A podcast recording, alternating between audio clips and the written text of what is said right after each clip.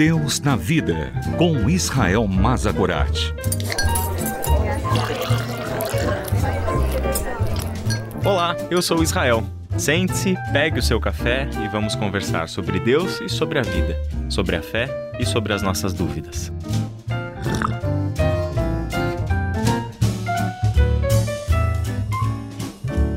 E aqui no Deus na Vida, você já sabe, temos lido o Evangelho de Marcos porção a porção, tentando nos localizar dentro das histórias que Jesus Cristo vivenciou com o seu povo no seu contexto e desta maneira entendermos exatamente como Deus está envolvido nas dimensões da nossa vida, como Deus envia o seu Filho para trazer luz a todos os cantos da nossa existência nas nossas relações de uns com os outros, na nossa vida interior, no mundo sobrenatural, mas principalmente na nossa relação com o nosso Deus.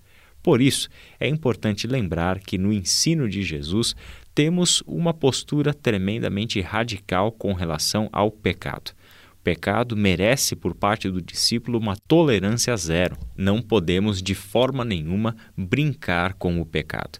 Esse é um jogo muito perigoso que, infelizmente, muitos cristãos insistem em jogar. Podemos relativizar o pecado, achando que certas coisas que nós fazemos não é pecado, não porque a Bíblia nos ensina assim, mas por causa da nossa própria conveniência dizemos que não é pecado aquilo que nós gostamos de praticar e vivenciar.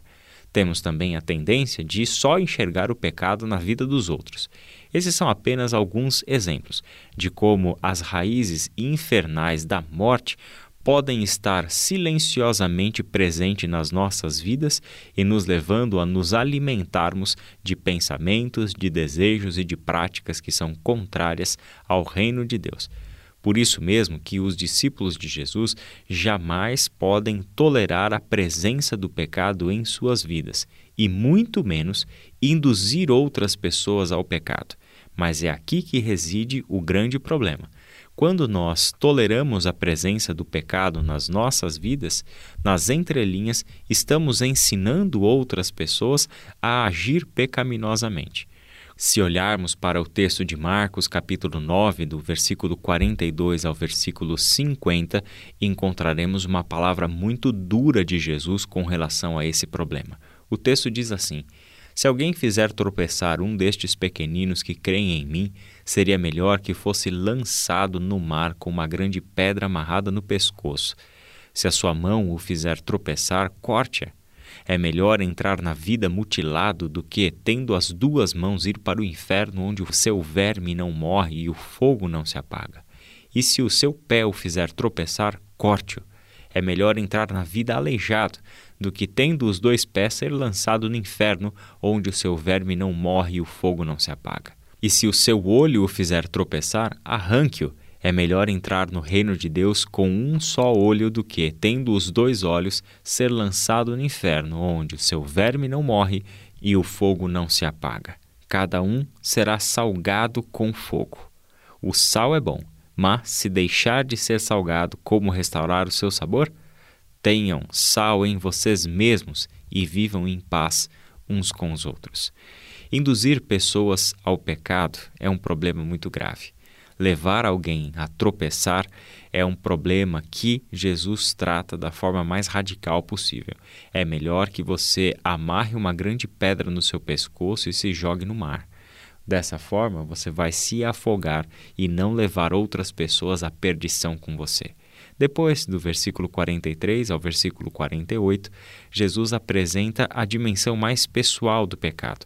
Sejamos sensatos, sejamos muito perspicazes para percebermos se existem pecados enraizados nos nossos padrões de comportamento, desejos, pensamentos, hábitos que têm nos levado a viver de uma maneira a relativizar a presença do pecado e o seu impacto na nossa vida.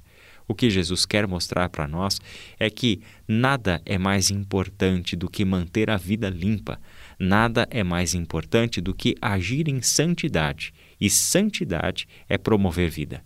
Santidade é preservar a vida, ser um agente da vida. Logo, se há pecado, há morte, há destruição, a separação. Essa é a razão pela qual discípulos de Jesus não podem tolerar a presença do pecado em suas vidas.